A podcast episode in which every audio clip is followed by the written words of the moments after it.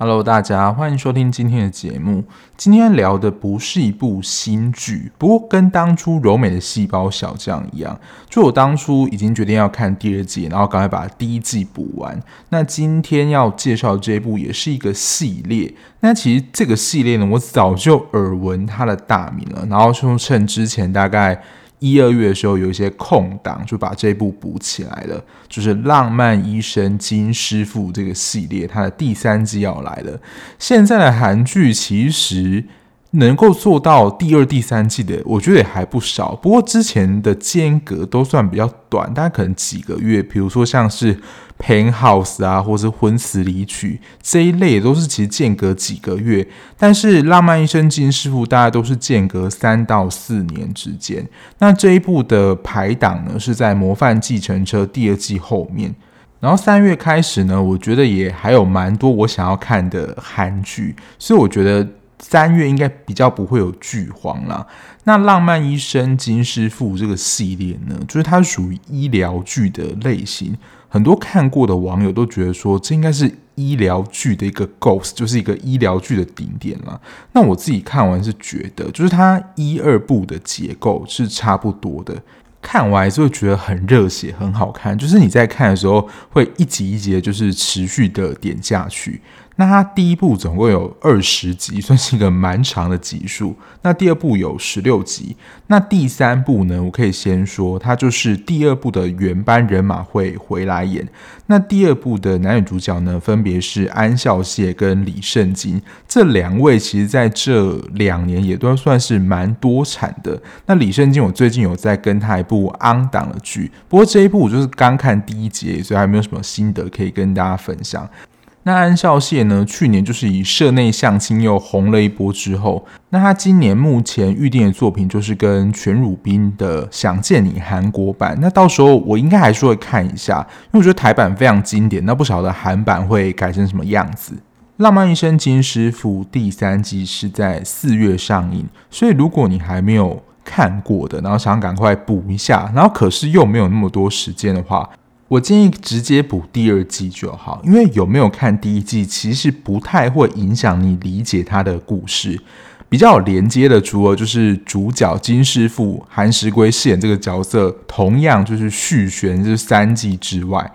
比较有连接的故事，大概就是有一个他们在也不能说对抗啦，但就是他们体系内的医院财团那边。它的故事是有相关联性的，但是你也不会觉得说好像没有看第一季就不会了解说它到底在说什么。那有时间的话，我觉得还蛮推荐一二季都可以追的，就是了解说哦它如何的叙事，还有讲这个医疗剧的风格。额外跟大家分享一下，就是我。真的是最近，大概是前几个礼拜，刚好就是看《浪漫的体质》这一部，我相信也是蛮多人的神剧的，因为最近 Netflix 又重新上了。我觉得里面碰到的事件都非常的写实。其实我就在联想啊，他们取这个浪漫的剧名，其实在他们的剧情里面都跟浪漫比较沾不上边。浪漫的可能是他们的处理方式，或是他们的个性。他们碰到的事件都是非常的现实，就是那种会看见人类很真实、自私。在《浪漫医生金师傅》里面，更会看到人性丑陋的一面。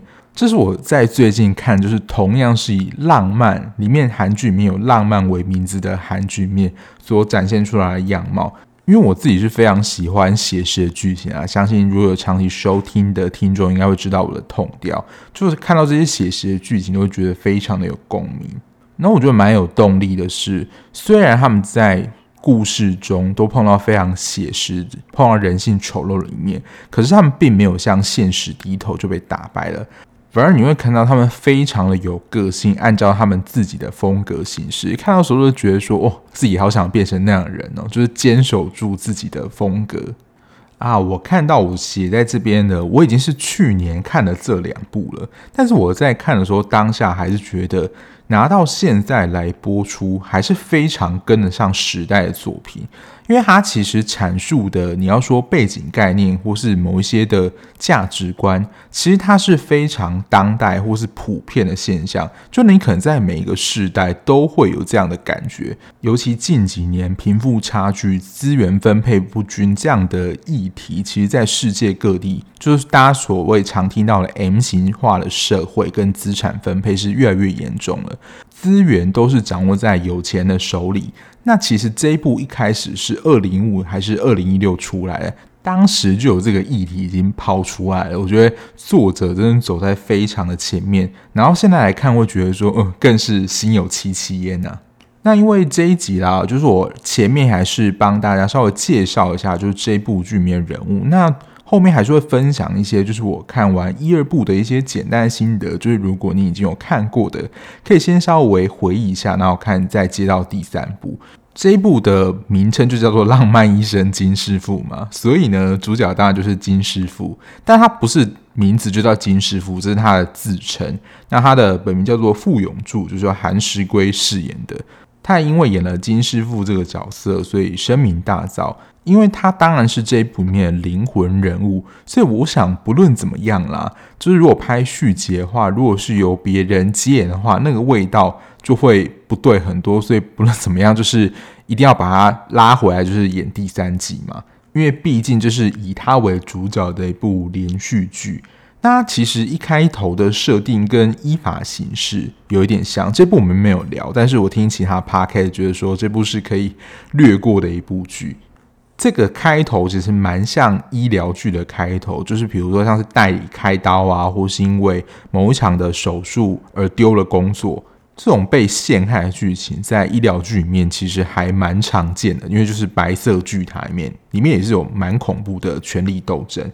那金师傅在这部剧面，他真的也可以说是神之手。他是外科医生，可是基本上送到他们医院大大小小的就是伤患的判断，基本上他都还是要做。只不过因为他就是以外科医师为主的剧嘛，所以在里面蛮多的开刀手术都是以外科为主。那他当时受到时任院长的陷害，所以他就是被医院除名，就是医院没有人敢用他。他隐身到石原医院这个非常小的医院从医。那金师傅也就是一个非常有自我风格人，他的价值观也非常强烈。可是这个价值观呢，就我们可以看到这一片的一个核心，就是所谓的良心，还有为病人的福祉着想，就怎么样。做才是对病人最好的，他会从这个角度出发。等一下就会介绍到这一部的一个对立面，就是以利益为导向，在医界就跟他所发生的一些冲突。他来到的石原医院呢，基本上在那边的院长其实就是非常的开明，就他想要做什么都让金师傅放手去做，所以他们两个关系是非常紧密的。石原医院呢，本身虽然是偏乡的医院，可是因为在它的主要干道上是有经过一间赌场的。那我不晓得这个跟就是送来是外伤病人的几率很高有什么关系？可能会在来的道路上发生车祸，或是在赌场里面有些斗殴等等。我猜应该是这样啦。在那边的急诊病患高峰呢，最主要就是礼拜五晚上。虽然这是有一点迷信啦，不过大家好像都是抱持着一个宁可信其有的态度，在医院里面，就尤其是急诊室，绝对都不能说哦，今天好像很闲呢。这在医院里面是一个禁忌，否则呢，在当天就是开始会有接不完的电话。那之前我记得有跟大家稍微的简单分享过，就是在医院啊、社工这种单位，通常不会。吃凤梨相关的，因为就是会旺嘛，取其意。甚至有些人连黄色的水果都不吃，就觉得说哦，那是会招来旺的，就你可能个案会变得很多啊，难缠个案很多之类的。那医院就是病患很多，因为基本上医院就是不希望病患多嘛，跟一般从事商业的工作是非常反其道而行。因为比如说你是开一家店啊，或是从事商业买卖的那种。都希望能够开张，然后成交嘛，所以会希望说，哦，客源是旺的，那通常就会吃凤梨酥啊，或是有凤梨等等，这是蛮不一样的文化。那刚刚提到金师傅是一个非常有原则的人，然后也非常的就是为为病人着想的医师，所以即使呢，就是那些主角们，就是像安孝燮李圣经，还有第一季的刘演锡跟徐玄正饰演的他们下面的医师呢，只要他们的状态不好，就是担任可能他们的助手医师或主要开刀医师，他们状态不好的话，然后尤其是在手术室里面。金师傅是会把他们赶出去的，就会觉得说，你医师的状态不好，你凭什么来治疗病人？你应该先治疗你自己，因为你在状态不好的情况下对病人做开刀，简直就是让病人送命的行为啊！他的立基点是站在说不希望他们伤到病人。不过在一般的状态下，他是那种非常会提携后辈，然后愿意教导后辈的人。因为在这部剧里面，我觉得他有点算是什么外科都能够开得了，然后知识也非常丰富。我相信他自己本身是一个能力很强的人啊，可是他也非常的愿意去教导后辈。就他在对待真的专业的时候，他是非常严格的。可是他在待人处事上，又是会觉得哦，是蛮好的那种老师的感觉。所以在剧情当中，原本都有点对金师傅不以为意的人，都有点像是他的信徒一样追随他。那我刚刚讲的就是金师傅的手术能力非常高明嘛，然后觉得说，那一定就是哦，每一集的病患他能够救活啊。不过，《浪漫医生金师傅》这个系列，它在医疗里面算是比较偏写实的走向。其实，在它开头的前几集，蛮多我觉得展示就是真实面。像这种医疗剧啊，可能为了要强调说，哦，不希望有病人死掉啊，或是想要展示医术的高明等等。就会把剧情写的在治疗过程当中都非常顺利，然后最后病人都可以救活。在一开始的几集里面，我记得死亡的病患是多于救活的病患了。金师傅还有其他医师的专业能力，你能够感觉到是高明的跟厉害的，可是你不会觉得说他好像把里面的角色神化的感觉，就是有主角威能，可是又不会太夸张。然后接下来就是我会针对第、二季啦做一个简单的回顾，那这边就会有雷了，所以如果呢你不想要就是被爆雷的话，就是可以赶快呢先回去看第、二季把它看完。虽然集数蛮多的，可是我觉得真的是蛮值得的。OK，那我就继续喽。刚刚说到他在两季其实都有一个算是主题在。那我觉得第一季他所要描述的就是权贵这件事情，在医疗上是否真的有特权？哦，应该是就是有特权。他把这个议题的操作，就是在主角的身份上，就是牵涉到主角的心理相关议题啦。最主要呢，第一季的男主角就是刘演锡饰演的江东柱，他最主要前面的开头是这样，就是他爸爸因为。疾病的关系，先送来医院。可是当时的医师呢，在替就是医院的 VIP 开刀，而延误了就医时间，而造成江东柱的爸爸死亡。这在医疗剧里面其实也是蛮常看到的样子。不过后来就很猛了，因为这个关系呢，他就发愤图强，试图考上医师来证实当年的医师是错的。他自己本身是一个平凡的家庭出身，跟他对比的呢，可以说是这两季的大反派啦，就是都院长。他可以就是为了自己的地位跟名利，完全不择手段的那种人，甚至连医师的道德伦理啊都可以抛弃。我们在医疗剧里面就会看到说，如果有一些跟自己伦理冲突，或是两人在对呛的时候，你忘记你有说过你的什么医师伦理守则或是誓言吗？这些他完完全都可以抛弃。然后他的儿子呢，都仁范就是由梁世宗饰演的，他自己本身也是医师。然后我们在现实当中其实也蛮常看到了，就是爸爸是医师，然后小孩也是医师。那因为他爸爸是院长的关系，所以他自然就会有比较高的机会。我不能说百分之百都是他爸爸安插啦，可是在本院工作机会相较于就是其他人是比较高的。不过，因为都院长跟金师傅就是非常对立的关系，那都院长呢，为了就是要除掉金师傅，甚至呢，把他自己的儿子原本是在本院工作嘛，把他调去就是金师傅所在医院去监督金师傅，来找出他的把柄，为了要除去他。都院长这个人呢，他就是那种有钱判生，没钱判死的那种类型的医生。跟金师傅在石原医院病人看诊的方式就非常不一样。金师傅这个才是比较正常的，就是依照病人的严重程度，还有最适合他们的方式去治疗。我不能说所有啊，但是现在蛮多医生就是为了以赚钱为导向，他可能不用这么昂贵的治疗，可是他可能都会叫你做一些自费啊，或是可以请领保险的手术，因为他们就能够申请越多嘛，在健保上。但金师傅就是说，哦，如果你只有这样的话，那你就做这样手术就好了，他也不会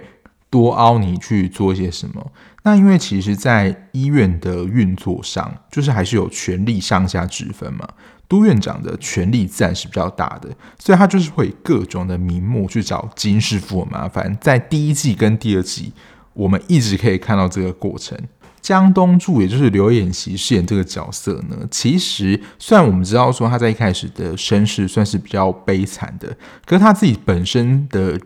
个性上也是蛮不好接近的，甚至我会觉得说跟这种相处，你可能会觉得会觉得蛮生气的。或者他觉得他某些行为也有点白目，像他在第一季里面跟他配对的就是徐玄振饰演的尹书静医师。那因为我们都其实知道说，哦，那应该他们两个就会有爱情戏嘛。不过在一开始的时候，他明明知道尹书静是有男朋友的，还是持续跟她告白。在一般现实生活中，应该就是会被抓走吧。那第一季的女主角也是演技非常会演的徐玄振，她在这一部里面我开始看到，我觉得演技还算有一点点小青涩，还不是像现在看到这么的炉火纯青，可是也看到觉得说是还蛮会演的。然后因为最近一直都有看到刘演锡嘛，就会觉得说哇，她在这个时候真的是非常年轻啊，我觉得她保养的其实也是还不错。可是其实如果你真的仔细观察的话，在年轻的时候，是脸上的胶原蛋白，就你看到他的脸上不会有任何的坑坑巴巴。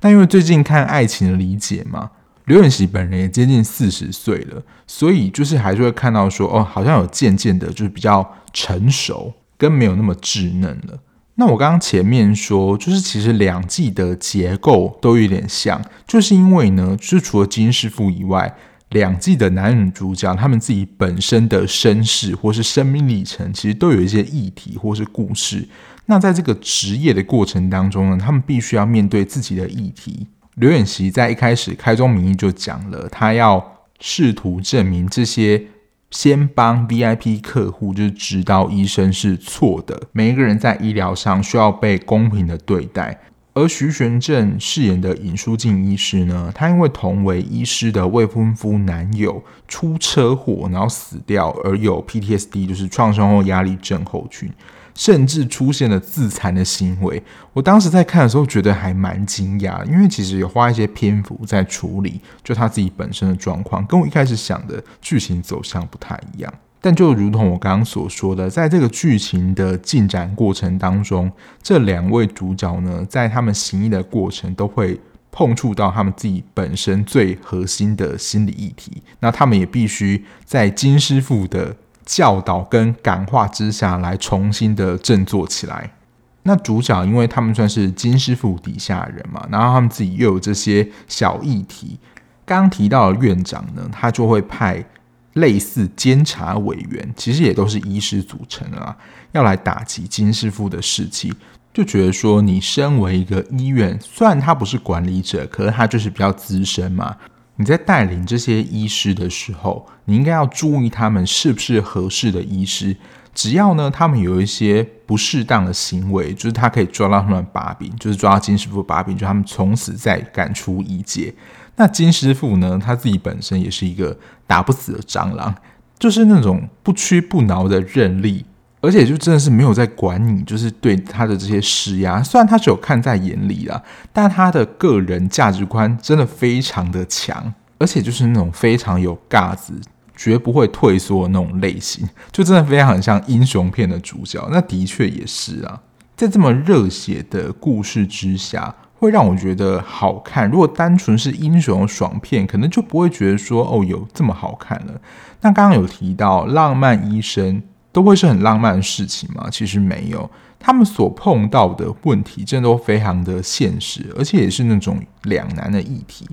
我们最常听到就是像是换了个位置，换个脑袋，就有发生在男主角身上，因为他当时他爸爸死是延误就医嘛。他杠上了当时的医师，然后自己成为了医师。但是当他自己成为医师的时候，他是否能够真的放下医院的 VIP 病人不管，先救先抵达医院的病人？其实想一想，因为即使他当上了医师，他也只是医院的一名医师而已，他还是在医院的这个体制内，他有办法反抗院长吗？所以会让我们去思考说，这种过去曾经唾弃，或是你不想要成为这样子的人，可是到最后他自己是否也成为这样的人了？我觉得这在第一季里面是一个很深的两难啊。那第二季呢？男主角是安孝燮，然后女主角是李圣经。他们两个在背景角色设定上，就像是第一季那样的贫富差距。他们两个背景是完全不一样的。男主角呢的身世是父母双亡，然后欠下了大笔债务的徐宇正，连光他要念医学院的学费都是他去借来，好不容易凑出来的。然后他的个性也是跟金师傅一样，是刚正不阿。他在前面的剧就介绍到说，因为学长收了回扣，然后他检举他的学长，导致他的学长呢无法回到医界，等于说完全不顾情面那一种。对于他所认为是对的事情，他就会去做，然后去检举。其实跟第一季的江东柱的个性有一点点类似，不过徐宇正这个角色的个性又更强烈一些。那女主角是由李圣经饰演的车恩彩。她跟男主角不同，她生长在一个蛮富裕的家庭，而且都是那种典型学霸的医师世家。他的家人几乎都是医师，他自己他自己也承担了这样的一个压力，就是他永远都觉得自己不够好，比不上其他的家人。我觉得这也是生长在就是你兄弟姐妹或是你家里面的人，就是社经地位还有学历都很高的时候的一个非常大的压力。虽然他的条件很好，可是。他面对开刀的时候，就会觉得很害怕。他在上大体解剖课的时候，看到大体，甚至就会想吐。因为我们都知道说，即使你不是医学系，也会知道说，在医师训练的过程当中，解剖大体是一个必修的过程。那如果你自己选了一个外科，因为他在里面是胸腔科医师，那胸腔是外科，也是会开刀的。所以，如果你连开刀都会害怕，甚至拿刀子的时候都拿不稳。那到底要怎么开刀？我看到这里的时候也是觉得还蛮问号。他真的有办法继续在医院工作吗？因为他除了晕倒之外，还甚至会呈现一种恐慌的状态。那他为了要治疗他这个状态，其实他有在吃药，可是这个药的副作用呢，就甚至会让他在手术当中睡着。这个我觉得也是偏夸张啦。那因为他在本院，然后其他的医师有注意到他这样的情况，自然了，他们就不可能让。这样的医师就继续在他们医院，所以呢，他也是被下放到，或者他自己转调到金师傅所在的石原医院。那他在一开始的时候，自然也是被金师傅骂得很惨啊。因为真的简单的想一下，如果医师在开刀的时候睡着，特别是在指手术的时候，你敢给他开吗？如果你知道这个医师有这样的状况，那为了病人的福祉着想下，金师傅是不可能让。车恩彩在这样的状况下开刀，所以真的是把他从手术当中赶出去，不准他再进手术室的。那这是第二季角色的人物设定。除了主角之外，这一部的其他配角，我觉得有非常的鲜明。第一个就是护士长由陈庆饰演的吴明星，第一次对他有印象，反而是去年非常火红的戏，也就是《非常律师禹英禑》里面。禹英禑的妈妈这个角色，那护士长吴明星呢？他的理念其实就跟金师傅非常的接近，所以他也算是金师傅信徒成员当中的其中一员。他的脾气啊也是蛮拗的，对于对的事情，他也是会非常坚持到底。然后只要呢有一些奥客啊，或者一些不合理的事情，要求这些医护人员，他就会开启超大嗓门模式。那个声音就是方圆几里面人都听到，然后通常呢，就是有一些病人无理取闹的时候，他通常会搭配就是呼喊 Mr. Good，就是里面的一个巨先生，他在里面的身材就是超快的，你可能撞到他，你可能会被他压死，然后他的力气超大，因为他身材非常的魁梧，所以对于那些在乱的病人啊，或是其他的人都能够制服他。还有在这边呢，我们能够看到非常稚嫩的金明仔，他在这一部里面是一个护理师。我有观察到他在前几集真的没有什么台词，就真的很像路人甲的角色。的确，他在这一部里面是一个配角。我觉得蛮意外的，就是在看他一二集的时候，其实他这个配角都是有一些感情线。那他这一部里面算是配角，不过最近看到他的剧面，他已经是升格为男主角了。那他在第三部里面确定会回归，不过他就是演里面的配角。不过有看过一、二集也都知道，他在里面算是配角。不过他的戏份呢，还有他的气场，其实跟一般那种路人配角是蛮不一样的。那作为一部医疗剧的经典剧集呢，当然还是要来聊一下医疗部分啦。他在剧情里面当中的确有蛮多手术的情节，还有急救的画面。我觉得虽然有点夸张，但是不会偏离现实。比较夸张的剧集，我之前有聊过，就像《东京急诊室》，比如在车祸现场开刀，然后村里来了暴走女外科，在路边执行开颅手术。其实光用想就是卫生感染问题都没有想到嘛，这个剧情我就觉得偏浮夸了一点。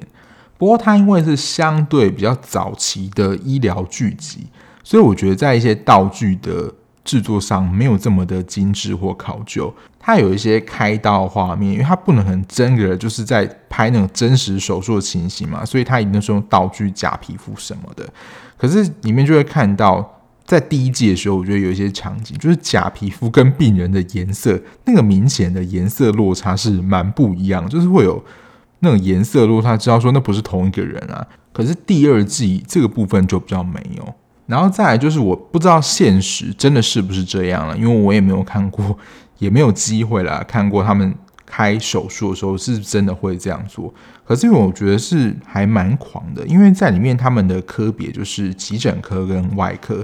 只要是开了刀都是非常大的。可是我在里面看到的那些剧情就觉得还蛮狂的，因为在里面其实外科只有各种，比如说开胸啊、开肚子啊、开心脏啊。各种的外科都有，然后有一集呢，他就是为了要找出血点，医师会把手伸进去体内。我记得有一个金师傅，他要开心脏手术，可是心脏没有办法自主跳动，他的手还要伸进去帮那个心脏当手动的帮浦。我不晓得现实生活当中是不是真的要这么做。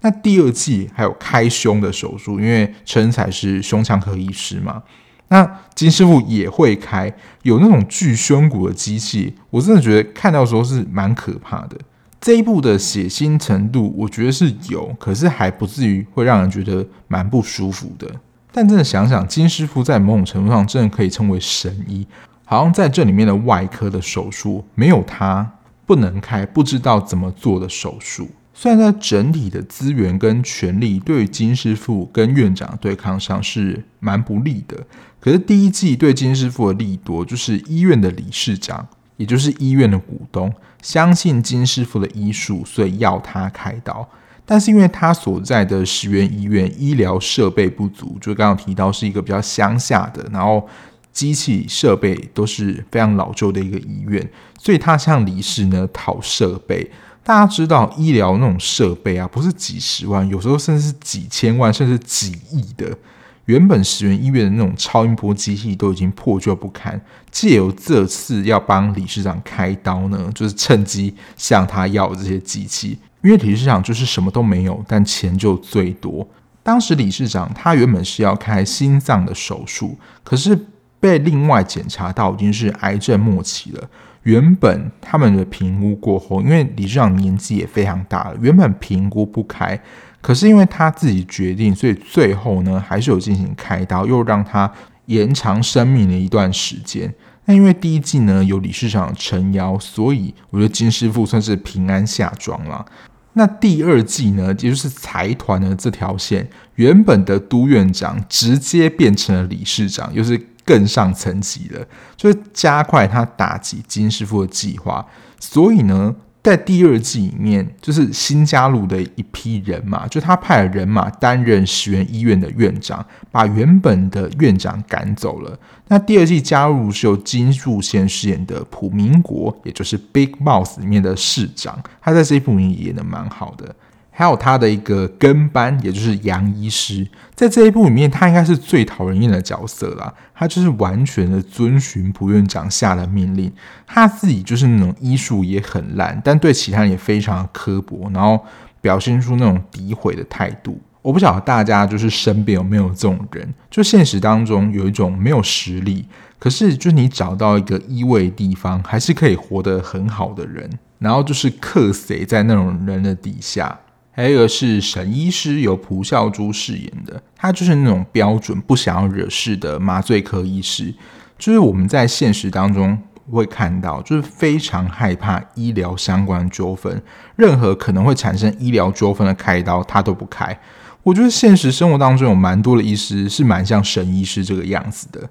因为台湾真的太多医疗纠纷了，只要败诉了，不论对医师的名声或对他自己，其实都是一个很大的挫折。所以不难想象啊，就只好就先保护好自己为优先。就从事与人相关职业的听众啦，我不晓得，就是你们会不会有这种感觉？到最后，你对于这份职业热忱也都被抹光了。一开始我看到沈医师的时候，会觉得哦，就是一个很冷漠的角色。可是我觉得他至少在专业判断上，他是有守住自己的专业界限的。我觉得印象深刻，就是他在第二季当中，院长的方针啊，跟金师傅也是一个大打架，就是一个完全不对盘。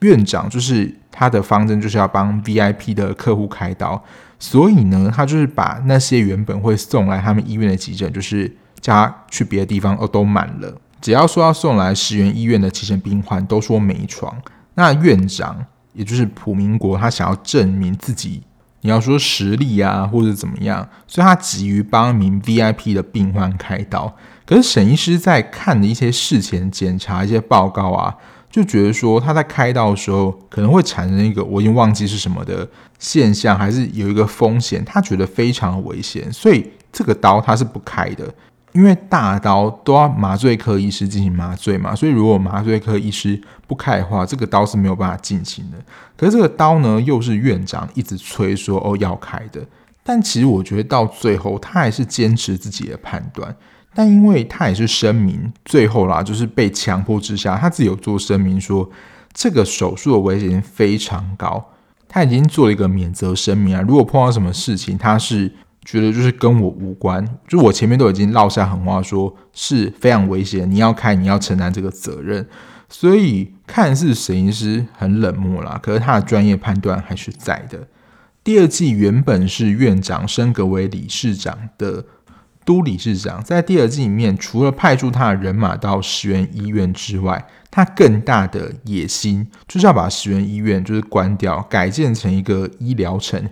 光听到这里，的确有点像是台湾八点档一样，自然就会想到说他们要赚更多的钱，更有赚头啦。所以除了抓他下面那些小医师的把柄之外，第二季金师傅就自己也生病了。那他在自己的状态不好的时候，的确也是不适合帮病人开刀了，尤其是外科，他自己也知道。但是呢，都理事就是会一直抓这些小辫子，来让金师傅无法在医界继续的生存下去。那剩下发生什么事，就留给大家自己去看喽。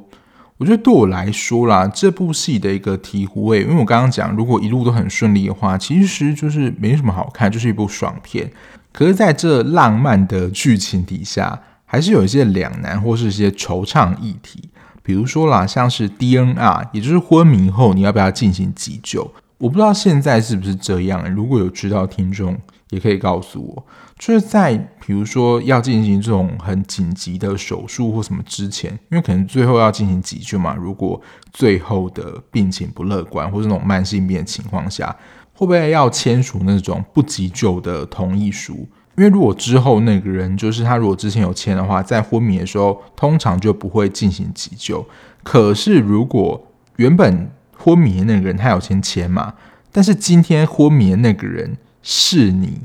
认识的或是对你来说很重要的人，你还要不要遵从他自己的意志？因为他自己的意志是说，如果他进入这种要急救的状态，他是不救的。可是，就是这个可是，如果那是你认识人或重要人，你真的能够遵循这个他自己的意志吗？还是尽你自己的力量把他救活呢？这个在剧情当中是有发生的。第二个是，我觉得有看过这一部的人应该都会有跟我一样的感觉，就是如果你有看过这一部的话，会觉得说，幸好现在还存在着这种有良心的医师。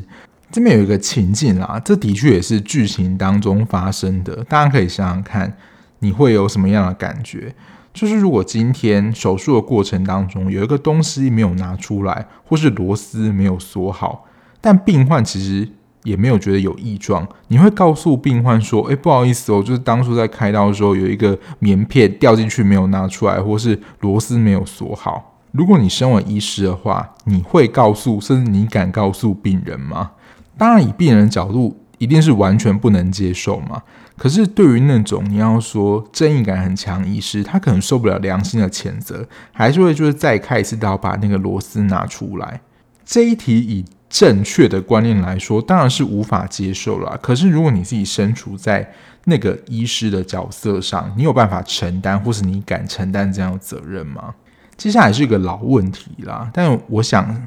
只要有医疗剧的一天，这个现象还是很难的被改善。虽然一直被反映，不过我目前看到的好像就是这样。医师医疗专业变得很像服务业一样，就变成以客人为尊。就是如果你不顺从病人的话，他就说可能可能要告你啊，或是告医院等等。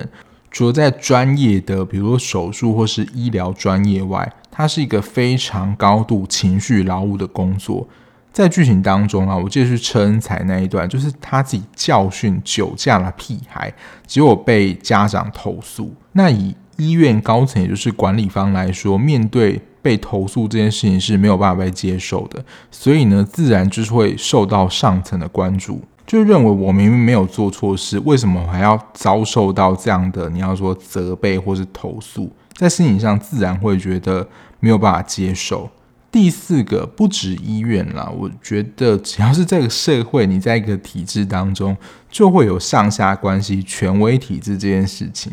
就是在权威体制，在这一部里面，就是医院里面的体系嘛，跟做自己，也就是金师傅这个代表，去取得一个平衡。因为金师傅他自己本身还是医生，他还是受到医师法一些相关的规定。还有医院自己本身的内部体制，虽然不可能就是真的为所欲为啊，但在他认为应该要做或是对的事情之下，他还是有守住自己的价值观。大家可以去观察或是发掘说，哦，金师傅有哪一些自己的理念，他是有守住的。即使面对这样的权威底下，他是蛮有智慧的一个人。我觉得在看的过程当中。如果我的前辈是金师傅这样的人的话，我会觉得蛮感激的。虽然我自己本身是一个很害怕权威的人，可是如果我自己有做不好或是怎么样的地方，我觉得我还是可以接受啊。如果真的有做的不对的话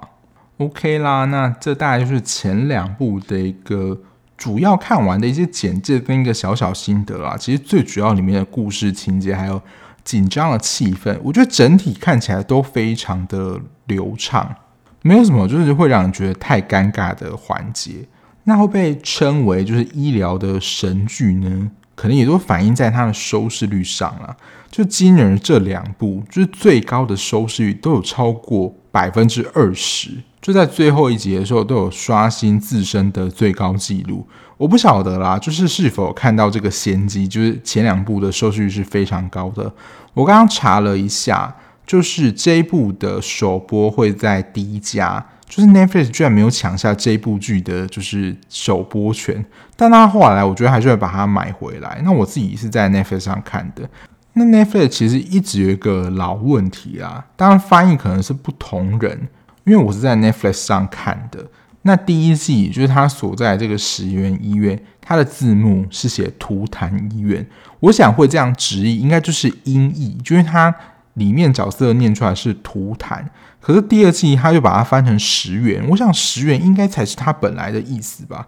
反正大家都知道说他在讲哪个地方就好了。这一部预计会在四月的时候上线，我应该会跟播啦。那我在 IG 应该就会随时的更新，就是我看到最新进度还有一些心得。如果你最近觉得没有什么你想看的剧的话，可以把这一部就是拉回来看。这一部有蛮多平台都买了，因为毕竟它也是几年前的剧了。好，那今天就跟大家推荐这一部，因为医疗剧真的很多啦，但是在医疗剧当中，我觉得真的算是独树一格的 IP，《浪漫医生金师傅》给大家。那今天的节目就到这边喽，感谢大家收听。那这一集的节目上架之后呢，我应该会在 IG，我之前有预告过了，会有一个抽奖活动。如果你想要参与这次的抽奖活动呢，就麻烦移动到 IG 去看看啦。我在 FB 也会公告，没错，就是长草的 FB，大概会有半个月的时间给大家去做登记啦。因为我知道很多人并不是就是第一时间节目出了之后就会马上听的，就给大家一些时间。那当然，想要了解我及时追剧讯息的话，也可以追踪我的 IG 啦。感谢大家，那我们就下一节目再见喽，拜拜。